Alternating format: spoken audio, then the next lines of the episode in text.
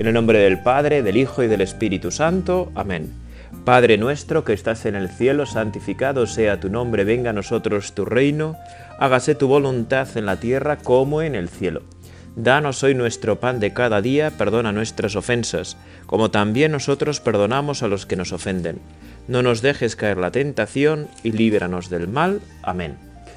Señor, pues aquí estamos un día más para hacer este rato de oración contigo, para encontrarnos contigo a través de tu palabra, a través de la Sagrada Escritura. Y continuamos con nuestra meditación del Evangelio según San Marcos. Hoy capítulo 8 versículos 1 al 26, casi nada, casi nada. Y son cuatro momentos en la vida de nuestro Señor con mucha importancia para nuestra fe, para nuestra vida eucarística, para y para nuestra vida en relación con eso que tanto queremos todos, ¿verdad? De ver al Señor, de ver al Señor, de ver al Señor en nuestra vida. Por aquellos días, como de nuevo se había reunido mucha gente y no tenían que comer, Jesús llamó a sus discípulos y les dijo, Siento compasión de la gente porque llevan ya tres días conmigo y no tienen que comer. Y si los despido a sus casas en ayunas, van a desfallecer por el camino. Además, algunos han venido desde lejos. Le replicaron sus discípulos, ¿Y de dónde se puede sacar pan aquí en despoblado para saciar a tantos? Él les preguntó, ¿cuántos panes tenéis? Ellos contestaron, siete. Mandó que la gente se sentara en el suelo, y tomando los siete panes dijo la acción de gracias, lo partió y lo fue dando a sus discípulos para que lo sirvieran. Ellos lo sirvieron a la gente. Tenían también unos cuantos peces, y Jesús pronunció sobre ellos la bendición. Y mandó que lo sirvieran también. La gente comió hasta quedar saciada, y de los trozos que sobraron llenaron siete canastas. Eran unos cuatro mil, y los despidió y enseguida montó en la barca con sus discípulos y se fue a la región de Dalmanuta. Oh, qué maravilla, ¿no? Porque vemos por este Evangelio que los apóstoles no se terminan de acostumbrar a los milagros de Jesús, ¿no? Y no esperan que Él haga siempre un milagro para solucionar los problemas. Pues ya se ve que de todos los problemas con los que se fueron encontrando los primeros cristianos, los apóstoles, pues realmente la solución que daba Jesús no siempre era el milagro. Porque este evangelio es la segunda multiplicación de los panes, ¿no? Que a mí es algo que siempre me ha llamado la atención porque ha multiplicado los panes ya una vez, se encuentran en una situación similar, pero no esperan que tu Señor vuelvas a multiplicar los panes. Y habían visto que lo primero había sido una cuestión muy excepcional. Y no esperan que lo vuelvas a hacer. Y sin embargo tú lo vuelves a hacer, ¿no? Por lo tanto ya sé que la vida de Jesús no era milagrera, sino eran signos, ¿verdad? Como nos explica San Juan en su Evangelio. Jesús hace signos para que la gente crea. Esos son los milagros. Y es hermoso porque en este milagro de la segunda multiplicación de los panes entramos un poco más en el corazón de Cristo y descubrimos cómo es ese corazón de Jesús, ese corazón lleno de compasión, lleno de misericordia, ese corazón que, que se apiada de nosotros, ¿no? Siento compasión de la gente, porque llevan ya tres días conmigo y no tienen que comer. Y si los despido a sus casas en ayunas, van a desfallecer por el camino. ¿No? Jesús que se fija de la situación. Jesús que nos mira con cariño. Jesús que no pasa de nosotros, ¿no? Tu Señor no pasas de nosotros, de nuestras necesidades, las ves y te apiadas de nosotros. Tienes ese corazón que se compadece con el sufrimiento de los demás. Y si te compadeciste entonces, Señor, pues también te compadeces hoy con cada uno de nosotros y con la situación mundial en la que estamos, ¿verdad? Pues en estos momentos de pandemia, con tantas dificultades, Jesucristo nos mira con cariño a cada uno y nos quiere dar aquello que necesitamos para vivir de la mejor manera posible. Antes de llegar al cielo. Llevan ya tres días conmigo y no tienen que comer. ¿No? Y si los despido, pues van a desfallecer por el camino. Tú, Señor, no quieres que nosotros desfallezcamos por el camino, nos derrumbemos por el camino. Y hoy nos das el pan de vida eterna, la Eucaristía, que nos fortalece, que nos llena de vida y de fuerza, y que nos permite caminar de otra manera, ¿no? Y esto lo experimentamos todos aquellos que participamos de la Eucaristía con frecuencia.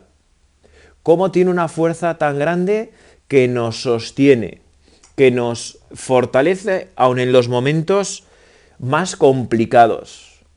Cuando parece que ya no se puede más, la fuerza de la Eucaristía nos rejuvenece, nos, nos fortalece, ¿no?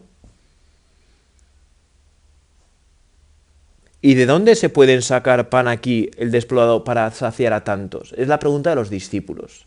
Que quizás es la pregunta que también tú y yo hagamos tantas veces, ¿no? Bueno, Señor, ¿y por qué no haces nada? ¿Por qué las circunstancias en las que estamos, bueno, qué vamos a hacer nosotros, no? Nosotros realmente no podemos mucho si es que no tenemos medios. No sabemos tantas veces ni lo que hay que hacer, ¿no? Pero el Señor es muy hermoso porque en el Evangelio quiere salvarnos con nosotros. Jesucristo quiere salvarnos con nuestra participación. No quiere que sea una salvación extrínseca, una salvación que no cuente con nosotros. Y eso es una gran muestra de tu amor por nosotros, ¿no? De tu misericordia con nosotros, que quieres contar con nosotros. Porque no haría falta para el Señor nuestra ayuda. Y sin embargo, tu Señor quieres contar con nosotros. ¿Cuántos panes tenéis? Hoy el Señor nos pregunta, bueno, ¿y vosotros qué tenéis para mejorar esta situación? en la que estamos, ¿no? A mejorar la situación en la que está tanta gente. ¿Qué me ofrecéis? Bueno, yo supongo que a las personas que ofrecieran esos cinco panes, esos, perdón, esos siete panes, ay, pues les costaría un poco, ¿no? Porque renunciar a algo que ellos tenían y que les iba a saciar su hambre, que les iba a quitar las dificultades. Y por eso a veces nosotros también, cuando el Señor nos pregunta, ¿cuántos panes tenéis? ¿A qué estás dispuesto para que yo haga mi obra en el mundo? ¿A qué estás dispuesto a renunciar? ¿A qué estás dispuesto a ofrecerme? ¿Qué pones en mis manos, no? ¿Cuántos panes tenéis? Bueno, pues ahí ya vemos que hubo personas generosas, ¿no? En el milagro. Siete. Hay personas que ofrecen su pan hay personas que ponen a disposición de Jesús su vida, para que Jesús pueda hacer su obra en medio del mundo. Y quizá esto es lo que tú y yo tengamos que hacer, ¿no? ¿Qué hace falta para que Dios haga su obra en medio de nosotros, el mundo, en medio de este mundo tan necesitado de su amor y su misericordia? Pues hace falta que tú y yo nos pongamos a su servicio. Y hablo de mí no como sacerdote, hablo de mí como cristiano, como hijo de Dios, porque para ponerse en manos de Dios, salvo que Dios te llame a eso, pues no hace falta ser sacerdote. En tu casa, con tu familia, con tus amigos, con tus compañeros de trabajo, con tus compañeros de universidad, de bachiller. ¿Estás dispuesto ahí a ofrecerte para que Dios pueda hacer su obra en medio del mundo? ¿No? Para que a través de ti actúe Dios? ¿Estás dispuesto? ¿Estás dispuesta? Creo que esa es la pregunta que nos hace Jesús en este Evangelio, ¿no? ¿Cuántos panes tenéis? ¿Qué estás dispuesto o dispuesta a poner en mis manos? ¿Estás dispuesto o dispuesta a ponerte tú en mis manos? Esa es la gran pregunta. ¿No? Y el milagro pues, tiene el mismo desenlace que la primera multiplicación de los panes, ¿no? Que dan de comer a todos con esos siete panes tras bendecirlo el Señor y sobra, ¿no? Y sobra y lo recogen. Eso es un detalle hermoso, ¿verdad? Como el Señor no desperdicia. el Señor recoge y probablemente toda esa gente cuando se fuera a sus casas pues se llevaría esos panes para seguir alimentándose por el camino. Bueno, la Eucaristía es el pan de los caminantes, de aquellos que peregrinamos hacia el cielo. El Señor que multiplica su presencia a través de la Eucaristía para cada uno de nosotros y que no y que no nos abandona, ¿no? Sino que continúa con nosotros. Que quiere continuar con nosotros hasta el final de los tiempos y lo hace a través de la Eucaristía, a través del sacramento, ¿verdad? Qué, qué manera más hermosa. Continúa diciendo el Evangelio según San Marcos. Se presentaron los fariseos y se pusieron a discutir con Jesús para ponerlo a prueba. Le pidieron un signo del cielo. Jesús dio un profundo suspiro y dijo, ¿por qué esta generación reclama un signo? En verdad os digo que no se le dará un signo a esta generación. Los dejó, se embarcó de nuevo y se fue a la otra orilla. ¿Qué parte más pequeña del Evangelio, pero que tiene tanta enseñanza para nosotros, ¿no? Porque quizá en estos tiempos de pandemia, tú y yo también ponemos a prueba a Jesucristo, ¿no? Aquellos fariseos se acercan para ponerle a prueba, ¿no? Le dicen, eh, le piden un signo del cielo, algo que sea claro, ¿no? Para poder creer. Algo que sea claro para poder creer. Un signo del cielo. ¿No estaremos tú y yo o tanta gente, ¿verdad?, pidiendo un signo del cielo para poder creer? ¿No? Que, pues, si Dios existe, que se acabe la pandemia, ¿no? Si Dios es bueno, que se acabe la pandemia. ¿Cómo que si Dios es bueno, que se acabe la pandemia? Dios es bueno sí o sí. Y tú y yo tenemos que reconocer esa bondad de Dios aun en medio de la pandemia. Y por eso eh, se ve el corazón de Jesús ya agotado, ¿no? De los fariseos. El corazón humano de Cristo, el Hijo de Dios, se agota, como a veces nos agotamos nosotros. Pierde, pues no sé si la paciencia, ¿verdad? Pero, pero ya es como, uff, otra vez, ¿no? ¿Por qué esta generación reclama un signo? ¿Por qué esta bueno, no le vale las curaciones? ¿Por qué, ¿Por qué reclaman un signo, no? Un signo del cielo que todo el mundo pueda ver, ¿no? Que anule la libertad de las personas, ¿no? En verdad os digo que no se le dará un signo a esta generación. Y pienso que es lo mismo que Dios dice hoy a nuestra generación, ¿no? Os digo que no se le dará un signo a esta generación, porque aquel que no mira con fe, con ojos de fe, da igual lo que ocurra delante suya. No, no lo va a creer. Va a buscar otras excusas. ¿No? Porque eh, para, para poder ver hay que creer. Eso es hermoso de la fe cristiana, que es un camino muy distinto de la ciencia, ¿no? Necesitamos creer para ver realmente. El camino de la fe es distinto. Cuando creas, verás. el problema de los fariseos es que no creían en Jesucristo, Hijo de Dios.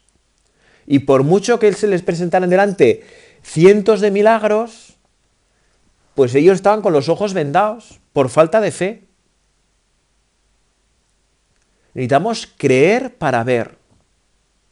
Por eso, Señor, te queremos pedir, ¿verdad? Como tantas veces en nuestra oración, aumentanos la fe, que yo crea en ti, que antes de cualquier cosa, Señor, yo crea en ti, que me ponga en disposición de que tú aumentes mi fe, que haga todo lo necesario para que tú aumentes mi fe, Señor. Los dejó, se embarcó de nuevo y se fue a la otra orilla. Jesús les deja tirados. Aquellos fariseos que le quieren poner a prueba, que piden un signo para poder creer, piden ver para poder creer, pues Jesús se va. Y se va, ¿no? Les dice que no, que no, que las cosas no son así y se va. Y si nosotros nos empeñamos en ese camino, pues el Señor también nos dice, No puedo. Dependo de tu libertad para que me acojas. Y eso es un camino de gran amor y misericordia con nosotros, ¿verdad? A los discípulos, continúa el Evangelio, se les olvidó tomar pan, y no tenían más que un pan en la barca. Y él les ordenaba diciendo, Estad atentos, evitad la levadura de los fariseos y de Herodes. Y discutían entre ellos sobre el hecho de que no tenían panes. Dándose cuenta, les dijo Jesús, ¿por qué andáis discutiendo que no tenéis pan? ¿Aún no entendéis ni comprendéis? ¿Tenéis el corazón embotado? Tenéis ojos y no veis, tenéis oídos y no oís. ¿No recordáis cuántos cestos de sobras recogisteis cuando repartí cinco panes entre cinco mil? Ellos contestaron doce. ¿Y cuántas canastas de sobra recogisteis cuando repartí siete entre cuatro mil? Le respondieron siete. Él les dijo, y no acabáis de comprender. Y quizá tú y yo hoy te tenemos que decir, Señor, en nuestro rato de oración, ¿verdad? pues tampoco nosotros terminamos de comprender, Señor. Tampoco nosotros terminamos de captar la profundidad de tu palabra. Perdónanos, Señor. Perdónanos por las veces que tratamos de tentarte, por las veces que tratamos de que tú hagas lo que nosotros queremos. Porque eso es, bueno, pues pervertir la oración, ¿no? Ya nos dice el apóstol Santiago en su carta, ¿verdad?, que la oración del cristiano tiene que terminar siempre diciendo, bueno, si Dios quiere.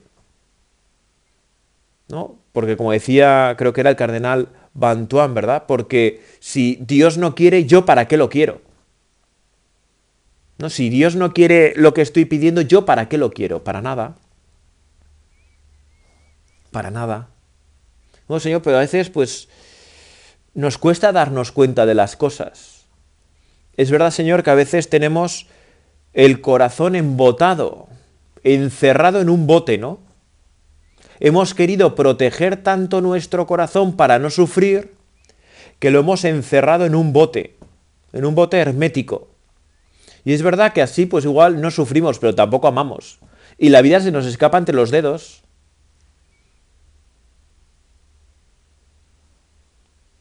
¿Aún no comprendéis? ¿No? Y hoy el Señor nos dice lo mismo, ¿no? Estad atentos, evitad la levadura de los fariseos y de Herodes. Esa levadura de la hipocresía tan propia de los fariseos, ¿verdad? Que aparece tantas veces en el Evangelio. ¿No? De, de aparentar una cosa y luego por dentro ser otra, ¿no? O la levadura de Herodes, ¿no? Que es la sensualidad. ¿no? Vivir solo para los sentidos. ¿No? Herodes es ese rey, pues que vive solo para los sentidos y que para gobernar está dispuesto a todo, aunque sea matar a su familia, ¿no? Como hizo, de hecho. Evitad la levadura de los fariseos y de Herodes. Evitad que en vosotros crezca la hipocresía. Evitad que en vosotros no haya verdad evitad vivir solo para los sentidos, para lo sensual. ¿No? Ahí está, ¿no? La levadura de los fariseos y la levadura de Herodes. De cómo vivían unos y cómo vivían otros. Porque si nosotros vivimos para nuestra verdad, pero no la verdad que encontramos en Cristo, y eso crece en nosotros, pues estamos en la situación actual del relativismo atroz que estamos, ¿no? Que al final somos capaces de negar la verdad cuando la tenemos delante. Y si vivimos solo para la sensualidad, para nuestros sentidos, pues al final no tendremos nada firme, nada recio a lo que agarrarnos, ¿no? Nada claro. Pero los discípulos pues están preocupados porque no tienen par de qué comer están a sus cosicas nada más y entonces pues ya está, ¿no? Y se dan cuenta y dicen, pues no, realmente no se enteran de nada. Y lo mismo nos pasa a nosotros, ¿no? Lo mismo nos pasa a nosotros. Que, que cuando nos encerramos solo en nuestros intereses, cuando nos dejamos encerrar por nuestras preocupaciones actuales y solo por nosotros mismos, pues nuestro corazón se embota, nuestro corazón se cierra y empezamos a discutir por cosas menores y no y dejamos sin comprender las cosas grandes de la vida, ¿no? Si al final si tú y yo perdemos a Cristo, hemos perdido todo. Si tú y yo perdemos los sacramentos, hemos perdido todo. Hemos perdido todo. Entonces, Señor, pues no, ayúdanos a, luchar, ¿verdad?, contra esa levadura de los fariseos y de Herodes. Ayúdanos a luchar contra la mentira, contra la dictadura del relativismo y ayúdanos a luchar contra esa sensualidad desordenada, ¿no? De que lo más importante sea lo que captan nuestros sentidos. ¿No? así hay tantísima gente, ¿no? Que, que es que solo vive para los sentidos, ¿no? Para, lo, para gozar, para beber, para la pornografía, para tantas cosas, ¿no? Que nos enguarran la vida, Señor, y que nos hunden, ¿no? Que nos hunden y que al final nos dejan ciegos, nos impiden verte a ti, porque vivimos solo para nosotros mismos y lo que nosotros podemos captar. Y entonces quedamos ciegos. Entonces, y de esa ceguera eh, no podemos salir solos. De la ceguera a la que nos condena el pecado en nuestra vida, la falta de verdad o la sensualidad a unos extremos, ¿verdad? El hedonismo y todas estas cosas que nos bloquean tanto, pues nos dejan tan encerrados, tan bloqueados, que sin ti nada podemos. Llegaron a Bethsaida y le trajeron a un ciego pidiéndole que lo tocase. Él lo sacó de la aldea y llevándolo de la mano le untó saliva en los ojos. Le impuso las manos y le preguntó, ¿ves algo? Levantando los ojos dijo, Veo hombres, me parecen árboles, pero andan. Le puso otra vez las manos en los ojos. El hombre miró, estaba curado, y veía todo con claridad. Jesús lo mandó a casa diciéndole que no entrase en la aldea. Qué gran delicadeza la del Señor, ¿verdad? Porque le presentan a un ciego, ¿no? Pues que eh, no se podía ni siquiera acercar por sí mismo a Dios, ¿no? Le acercan a un ciego para que lo cure, pidiéndole que lo tocase, ¿no? Porque tenían esa fe tan fuerte que sabían que solo tocando al ciego iba a quedar sano. Pero Jesús tiene esa delicadeza, Jesús no busca lo espectacular, no busca el espectáculo. Herodes buscaba, lo vemos, ¿verdad? En la pasión, buscaba el espectáculo.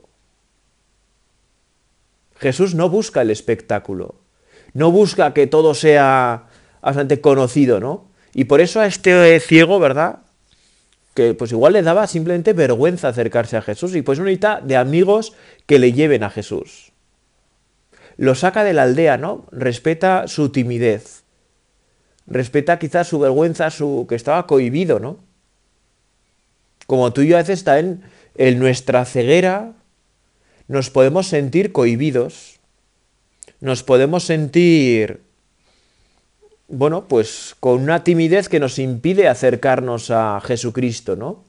Acercarnos a la confesión, acercarnos a misa, nos puede pasar también a nosotros, porque cuando uno no ve, pues realmente se va encerrando, ¿no? Lo saca de la aldea, lo lleva de la mano, qué gesto más bonito, ¿verdad? También a nosotros nos lleva a ese lugar donde estamos más seguros y a veces el Señor nos quiere sacar un poco de la marabunta en la que estamos metidos, ¿no? para darnos una mayor seguridad, una mayor tranquilidad. Y nos lleva de la mano. Qué gesto más hermoso, más cariñoso, más familiar. Pues tú, Señor, tantas veces nos coges de la mano para sacarnos del lío en el que nos metemos solos, ¿no?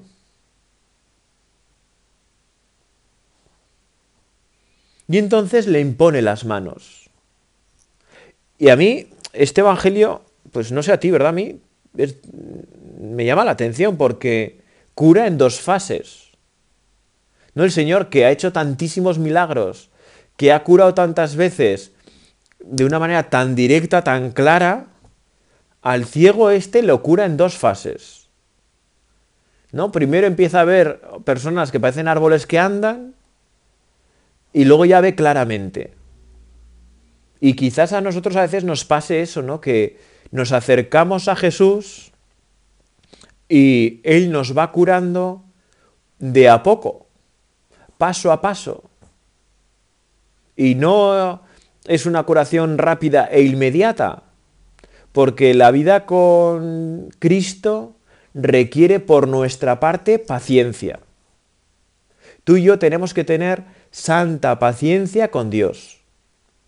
¿No? A veces podemos pensar, bueno, y si Dios es tan poderoso y puede todo, ¿por qué no me transforma directamente, no? En un chasquido de dedos, pues que me transforme y ya está, y que se pasen todos los líos, ¿no?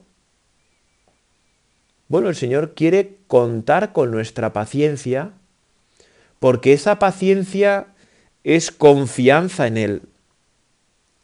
Y el Señor quiere que ante todo crezcamos en confianza en Él, ¿verdad? Que el Señor quiere que tengamos confianza en ti, que confiemos en ti. Que confiemos en ti. Que aprendamos a tener paciencia contigo. A que las cosas en nuestra vida no siempre son tan inmediatas como desearíamos. Y que tú te haces a la forma en la que nosotros somos, porque no nos quieres anular, no nos quieres eh, privar de nuestra libertad, de nuestra participación. Y quieres que participemos contigo en todo, incluso con esa paciencia. Pues eso, ¿verdad? Pues en este rato oración, a los que somos un poco fogosos, un poco impacientes, bien le podemos pedir al Señor, Señor, concédeme paciencia. Que aunque yo no vea las cosas siempre claras, que aunque yo esté a veces en un túnel oscuro y no vea luz al final del camino, que yo ante todo confíe en ti. Que aunque a veces tú me cures en dos fases, ¿verdad? O en tres, o en cinco, en siete, o en diez, pues que yo tenga confianza en que tú lo vas a hacer porque me amas, porque me quieres que la fe en tu amor, Señor, sea más fuerte que cualquier otra cosa. ¿No? Y, y santa paz. Y si el Señor quiere que, bueno, pues que cosas en nosotros, ¿no? Se vayan curando de a poco, paso a paso, pues entonces nosotros también querremos eso. Y como a veces no lo queremos, Señor, pues ayúdanos a tener esa paciencia, ¿no? Para, para poderlo vivir eh, de otra manera, para confiar más en ti. Si alguien confió por encima de todo en Jesucristo, aun a veces sin entender nada, es la que todo lo meditaba en su corazón, la Santísima Virgen María. ¿Qué mejor que nosotros en nuestras dificultades, en nuestra debilidad, en nuestra impaciencia, acudir a la Santísima Virgen María para que ella nos ayude a confiar en su Hijo, para que tú María, que por ser nuestra madre, eres nuestra maestra, porque no hay madre que no enseñe, pues nos ayudes a aprender a tener esa paciencia con tu Hijo ese amor, esa confianza total e infinita. Dios te salve María, llena eres de gracia, el Señor es contigo, bendita tú eres entre todas las mujeres y bendito es el fruto de tu vientre Jesús. Santa María, Madre de Dios, ruega por nosotros pecadores, ahora y en la hora de nuestra muerte. Amén.